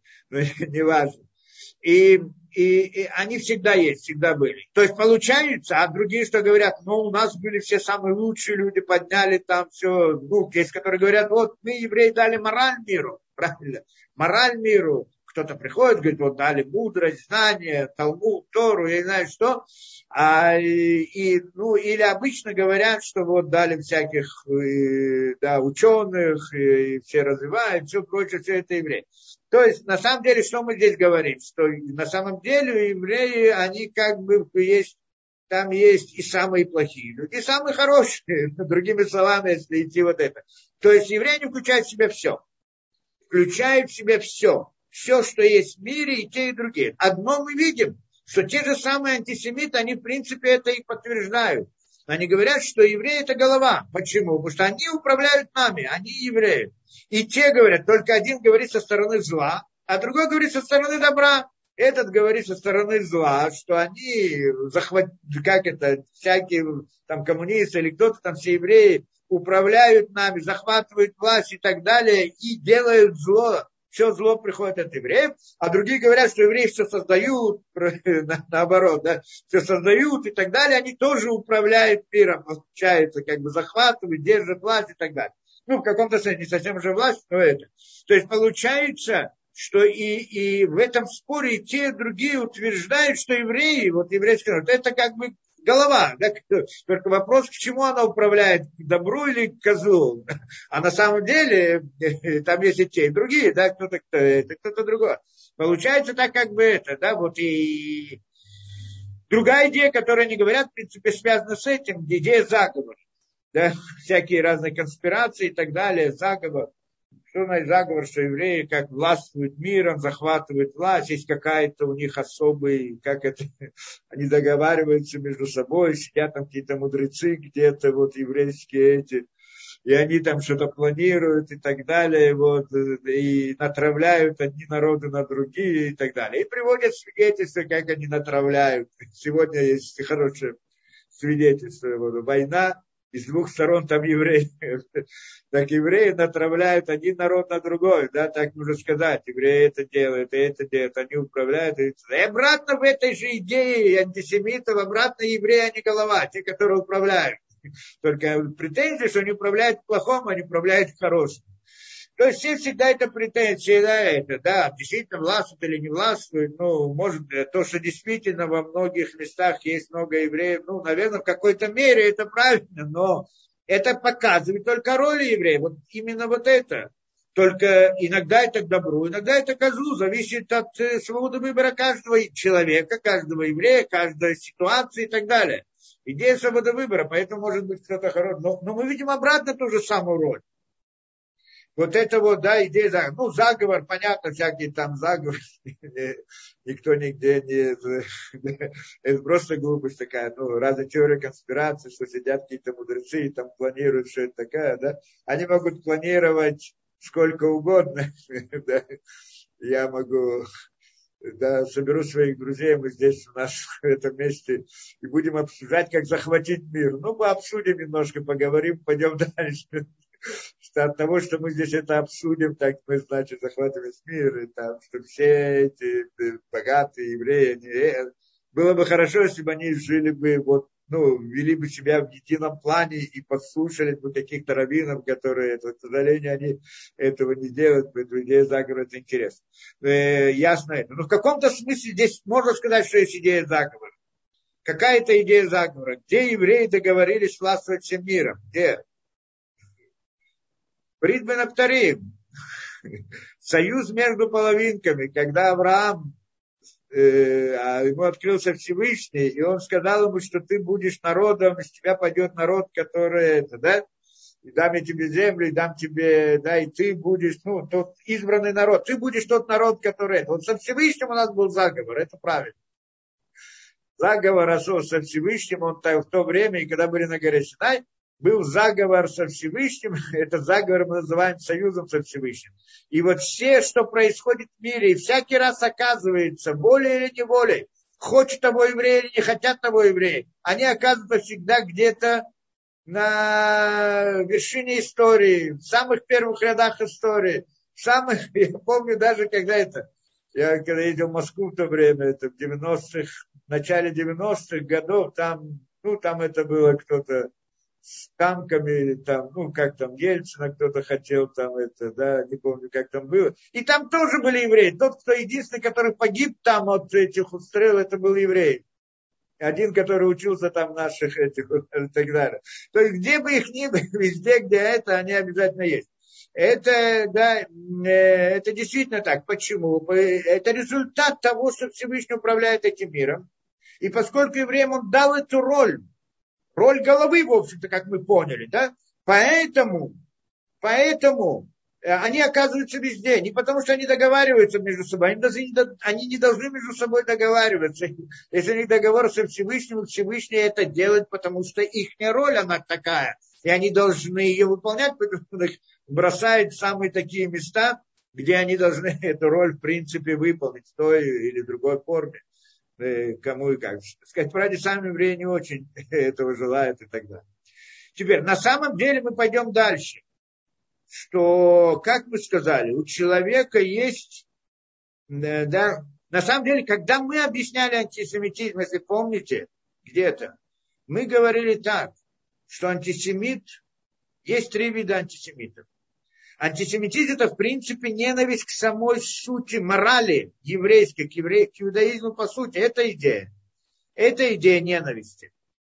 Сейчас попытаемся связать эти вещи. И есть три вида антисемита. Первый антисемит это находится внутри сердца у каждого еврея. И этого антисемита мы называем, как его, Ецерара. То есть у нас есть Ецераток, то есть наше осознание истины делать так, как надо, и встает разные плохие желания, то, что мы называем Ецерара, и восстает против истины, которая внутри, внутри нас. И это первый антисемит, который есть, самый главный и самый сильный. Кроме этого, есть еврейский народ, и в нем тоже есть антисемиты. Все удивляются, как может быть антисемит внутри еврейского народа. Вот эти антисемиты внутри еврейского народа, это, в принципе, как мы говорили, Эреврав. Те самые египтяне, которые вошли в этот, э, да, вошли в, э, ну, приняли Гиур неполный, и поэтому вошли в еврейский народ, они в нем рождаются. И каждый раз, это, то есть многим непонятно, как может еврей ненавидеть евреев. Это вещь всегда, это как некоторые называют это ауто, или как там, авто, ауто антисемитизм, то есть ненавидеть самих себя, ненавидеть себя. Я им объясняю всегда, никто себя не ненавидит. Они ненавидят евреев. А как же еврей может ненавидеть? Он же еврей, он ненавидит себя тоже. Нет, он сам не еврей, он египтянин. Поэтому то, что он ненавидит евреев, вполне понятно. Он, ненавидит, он не ненавидит себя. Нет ненависти к себе ни у кого. Просто он по сути своей, корень души его он из другого места, хотя он рождается в еврейском народе. И их ненависть к, анти, к иудаизму, к Торе, к еврейству, ко всему еврейскому, намного сильнее, чем у других антисемитов, которые не евреи. да? Это понятно. И вот это вот, и тогда второй уровень антисемита. В принципе, это идея Амалека. Да? Мы сказали, есть Амалек, маленький Амалек внутри сердца каждого еврея. Амалек это антисемит. Это потомок Исава, идея Исава. Есть Амалек внутри, в сердце у каждого еврея. Есть Амалек внутри еврейского народа, что это тот самый Эреврав. И есть Амалек как народ сам по себе.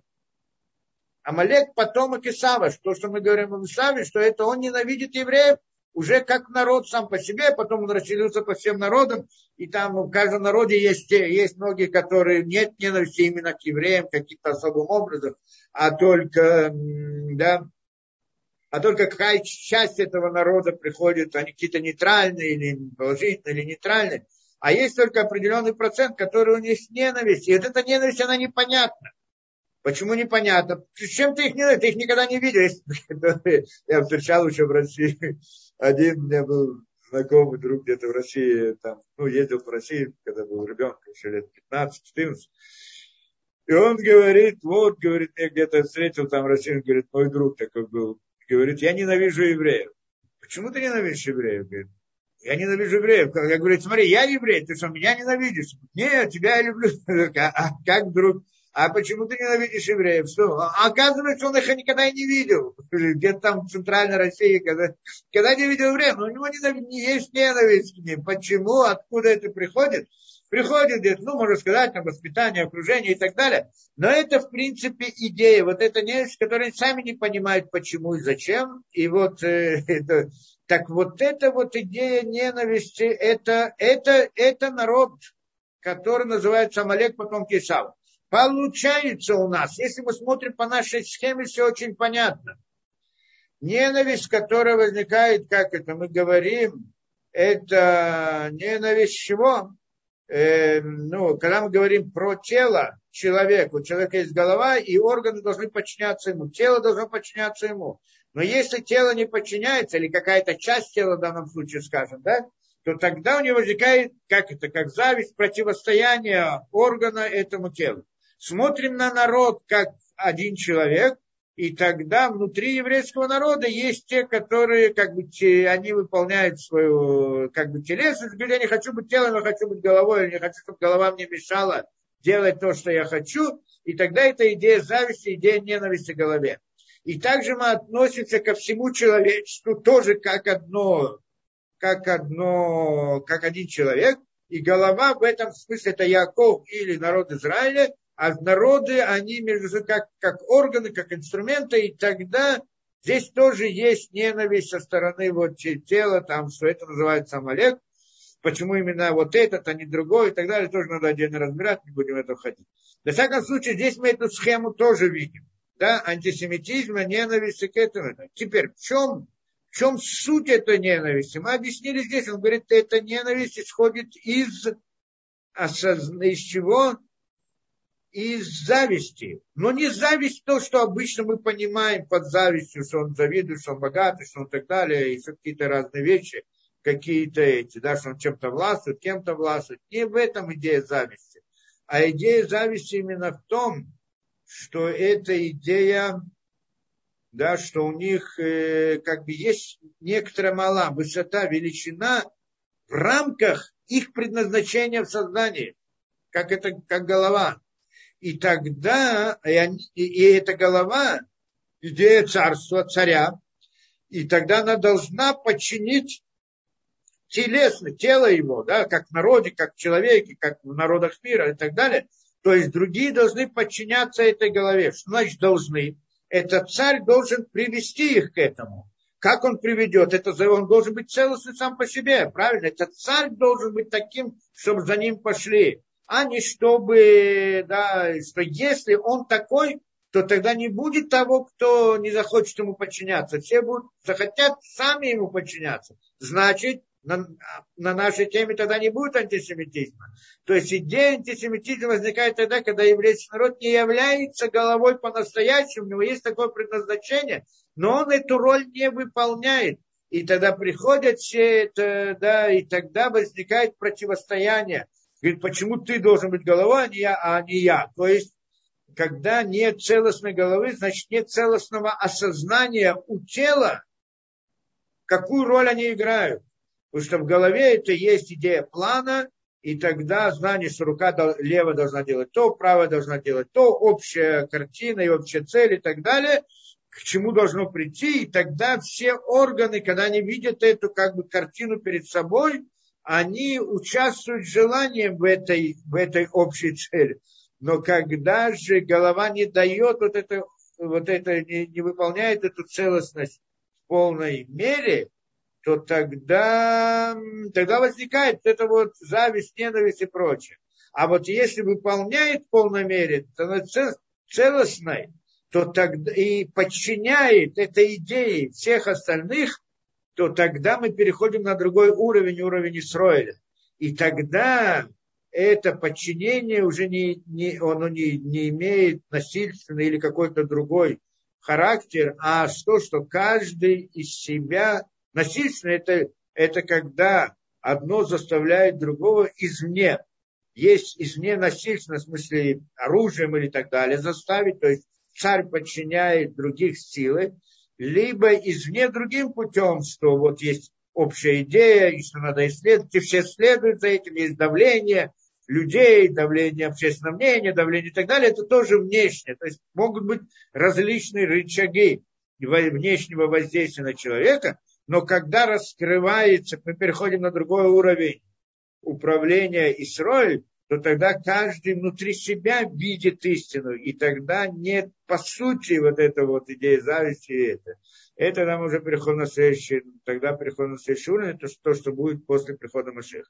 На самом деле, конечно, можно здесь спросить, а почему именно Амалек ненавидит, а другие нет, какая разница. То есть, если мы говорим про тело, то тело должно быть, тело это как бы все народы, каждый народ играет какую-то роль. Ну, но здесь Амалек, он играет определенную роль внутри этого тела, как бы он определенный орган, именно тот, который именно тот, который ставит противодействие. Что это за органы, как надо отдельно разбирать. Не будем в это входить, какая-то часть определенная, что она отсекается. То есть иной раз, что, как это, чтобы привести тело к целостности, какую-то часть тела надо отсечь. Как мы говорим, чтобы раскрыть истину, надо аннулировать ложь. Да, чтобы вот это вот, э, да, э, то, что э, как бы запачкано ложью, скажем так, оно очищается и получает свою как бы форму нормальную. А сама ложь, как, она как бы отсекается. Вот эта вот идея, какая-то часть отсекается. Человек держит диету, чтобы быть да, как это, здоровым и так далее, что часть тела, она сгорает, да, он его должен отсечь для того, чтобы тело было целостным. Правильно? Есть такая идея. Вот это вот идея органа лишнего, которая должна быть отсечена, это идея Малека. Поэтому идея выполнения, как бы, поэтому есть мецва, стереть с лица земли память о Амалеке. То есть была мецва у царей убить народа Амалека. В этом идея что это идея лжи, которую надо отнять, отсечь, тогда будет истина. Почему именно народы, как народы, почему там кто-то, он, э, может быть, он не виноват, кто-то из них или да, виноват, или не виноват, ну, надо отдельно разбирать. Э, тоже надо смотреть с разных точек зрения. Во всяком случае, это, это мы как-то поняли. И, и вот, да, еще одну идею, которую мы всегда объясняли – то эта идея, да, мы когда-то говорили, в чем суть ненависти Исава к Якову, то есть э, да, антисемита к евреям. В чем была суть? Потому что он всегда, как бы, по, с точки зрения претензий этого да, антисемита, еврейского народа не должно существовать. Одна из идей, да, не должен быть вообще, это в принципе суть.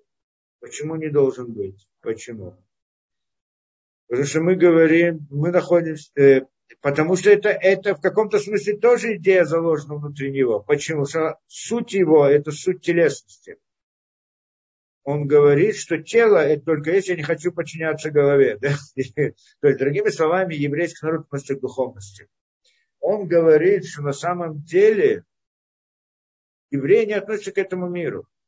Духовность это значит не относится к этому миру. И это как бы внутри себя ощущает Амалек и говорит, что евреям не должно быть в этом мире. Одна из претензий, какая претензия они приводят там? Что евреи придумали, Гитлер какую претензию предъявлял евреям? Что они придумали мораль, это основная вина евреев. Да, есть, которые говорят наоборот, преимущество евреев в том, что вот они дали мораль человечеству. Да, он приходит и говорит, что они придумали, создали мораль. Сама мораль, что такое мораль? Это идея подчинения идеи. Подчинение какой-то, да, подчинение идеи, в принципе, идея морали. Что значит мораль? Я должен, это некоторая идея, которая должен подчинить свое поведение. Что значит мое поведение? Поведение своей телесности. Телесность подчинить идее. Это, в принципе, идея морали. Вопрос, мораль правильно, неправильно, хорошая, плохая отдельный разговор, как выбрать моральные принципы, где начало, где, где и так далее. Но это приходят и говорят они, вот это проблема евреев, что, что евреи, что они придумали мораль. В мире природы нет морали, это понятно. Не может быть само по себе идея морали, это идея идеи. Это идеи нет в мире природы. В природе нет такого. Мы это не учим из природы. Получается, что мы привносим мораль откуда-то извне природы в мир природы, и от природы требуем следовать этой морали. Почему? Приходит и говорит тот самый Амалек, Гитлер. Почему? Почему мы должны следовать какой-то вот идее, которая к нашему миру не относится? Ее надо исключить, и сами евреи, как и их мораль, к миру природы не относятся, и поэтому не должны находиться в нем. И в этом смысле они он, в каком-то смысле в корне вещей прав. Потому что еврейский народ действительно не относится к миру природы. А он здесь только как бы пребывает, как это, в изгнании в этом мире. Что суть его, корень его по-настоящему это вне мира природы. В духовности. И это идея головы над телом. Как вы сказали, что когда нет, может быть состояние, когда у человека есть голова, и когда у человека нет головы. И тогда есть только тело, желание тела, телесность. Это, в принципе, то, что говорит антисемит. Мы не хотим евреев, то есть мы не хотим, чтобы над нами была голова, чтобы над нами была мораль, что мы должны были подчинять себя кому-либо или чему-либо. Мы хотим жить так, как они, как, как мы хотим, тело наше. И это наш мир. А вот эта голова не относится к нашему миру. В принципе, в мире, в мире природы нет вот этой идеи. И это, и поэтому у них ненависть. Говорит, что евреи, они не относятся к этому миру. Нет у них места в мире для евреев. Ни Израиль, ни, ни вне Израиля. Нет места для евреев в этом мире. И это у них претензия. Но в принципе тоже корень этой претензии в том, что, что это голова, а это тело. Получается, что так или иначе, с тех сторон, как мы объясняли причины или суть э, антисемитизма, всегда приходит той же самой идеей. Голова и тело.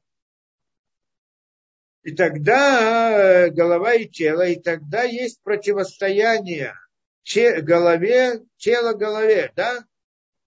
И для того, чтобы не было, это антисемитизм по-настоящему.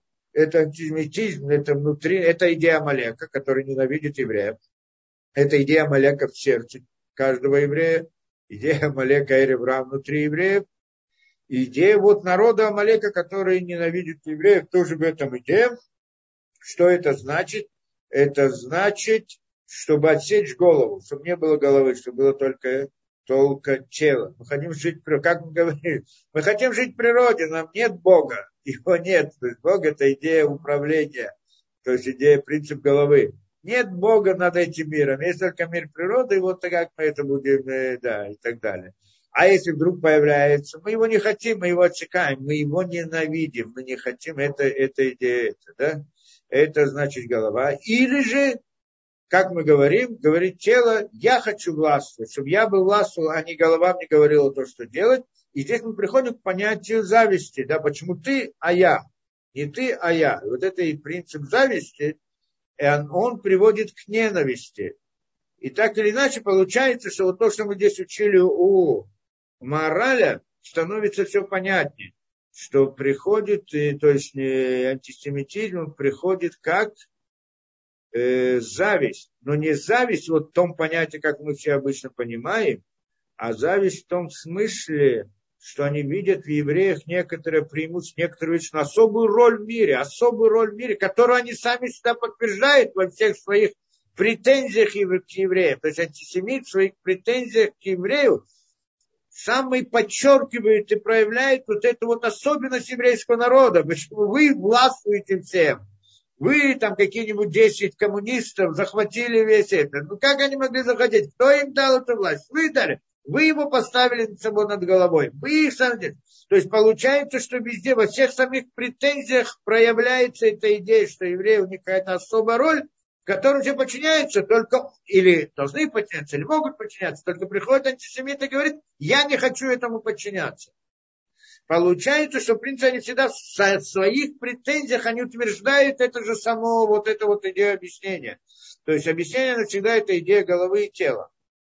Так мы должны понять. И оно аннулируется, эта ненависть, тогда, когда голова будет целостна. Тогда идея замысла, который в голове, он спускается в тело, и тело, каждый орган будет осознавать свою роль внутри этого замысла, и тогда у него не будет ненависти, не будет зависти. Почему? Потому что он будет чувствовать себя единым, одним, частью одного целого единого. И тогда нет, как нет зависти в правой руке к левой, или руки к голове, точно так же не будет зависти там. Но поскольку это все вся эта схема, она не целостная, голова не играет целостную роль и так далее, поэтому есть разделение, поэтому приходит, вот, появляется понятие зависти. И, да, и это то, что говорит антисемит. Ты не относишься к нашему миру. Почему? Что голова, она действительно не относится к миру телесности, когда она не целостна, она вообще как бы не связана с телом. Да? Так нет, нет в теле головы, да, когда, когда голова не целостна, она это. И получается в этом смысле так. А вот когда она придет в целостности, то тогда мы приходим на следующий уровень управления Исроиль, и тогда все наоборот будут стремиться к познанию Всевышнего, и тогда ясно не будет это ненависти, не будет зависти и так далее. То, на сегодня достаточно, я надеюсь, что что-то мы объяснили.